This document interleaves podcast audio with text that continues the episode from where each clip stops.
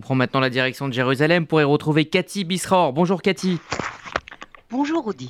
Alors après le terrible attentat à la voiture bélier qui a fait euh, donc euh, trois morts, 6 euh, ans, 8 ans, 19 ans ce vendredi, le cabinet de sécurité s'est réuni hier avec cette nécessité d'apporter une réponse au terrorisme. Et pour Benjamin Netanyahou, il va falloir agir fermement sans embraser la région.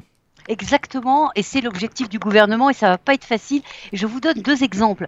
Le, vous vous rappelez que Ben Gvir, le ministre euh, de la droite israélienne, avait décidé qu'il fallait faire un couvre-feu sur un certain nombre de villages, en fait compte des banlieues arabes de l'est de Jérusalem. Il avait décidé ça d'une manière unilatérale. Netanyahou a bloqué cette décision et a dit non, il n'est pas question du tout de prendre des mesures de punition collective. Et ce qui a été fait, c'est uniquement mis sous scellé de la maison euh, du euh, terrorisme. Même chose dans beaucoup d'autres domaines, c'est-à-dire oui, prendre des mesures concrètes pour tenter d'éviter le prochain attentat, mais ne pas amener euh, une escalade. Une autre décision qui a été prise euh, est la décision de légaliser plusieurs euh, points, plusieurs implantations, minuscules points d'implantation qui ont été créés ces dix dernières années. Au moins une dizaine de ces mini-implantations vont être légalisées. Voilà le type de mesures que veut prendre le gouvernement israélien, mais pas prendre des mesures qui risquent d'enflammer et risquent de toucher l'ensemble de la population de l'Est de Jérusalem. Et puis l'actualité hein, ce sont ces trois roquettes qui se sont abattues euh, ce matin euh, sur Sderot sans faire de dégâts, sans faire de blessés.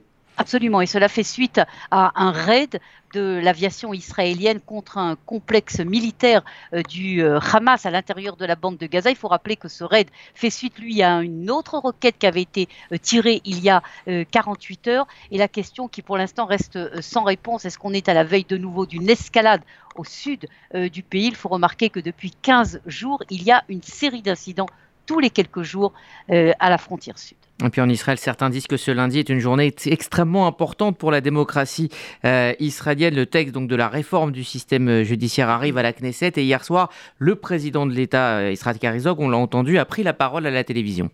Absolument. Alors deux points d'abord sur cette fameuse journée, une journée très particulière en effet, de manifestations énormes dans tout Israël, hein.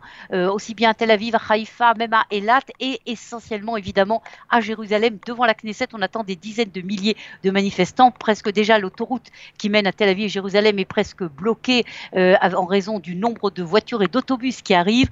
Une manifestation qui n'est pas seulement sur place, vous avez euh, énormément d'entreprises et surtout dans le monde de la high-tech qui font grève aujourd'hui, une grève symbolique évidemment pour dire non à cette réforme. Maintenant, dans toute cette situation explosive, le président de l'État est intervenu hier, une intervention qui est évidemment cruciale, importante, et il a amené un certain nombre d'idées en cinq grands points pour euh, arriver à une sorte de compromis entre guillemets entre ceux qui veulent une réforme et ceux qui ne veulent pas du tout une réforme. Il propose quelque chose du milieu sur chaque point qui fait euh, controverse. Ce qui est très intéressant, ce sont les réactions à l'opposition. On dit OK, on va en avant, on, on suit l'idée du président Herzog, on est d'accord d'aller vers ce dialogue. Et ce qui est encore plus intéressant, c'est la réaction du gouvernement israélien qui donne son feu vert au président Herzog, mais à la fois dit, OK, nous sommes d'accord de discuter, mais nous ne voulons pas arrêter le processus législatif. Alors vous allez me demander, Rudy, alors qu'est-ce qu'on a fait si on continue à voter? En Israël, il y a trois votes pour voter une loi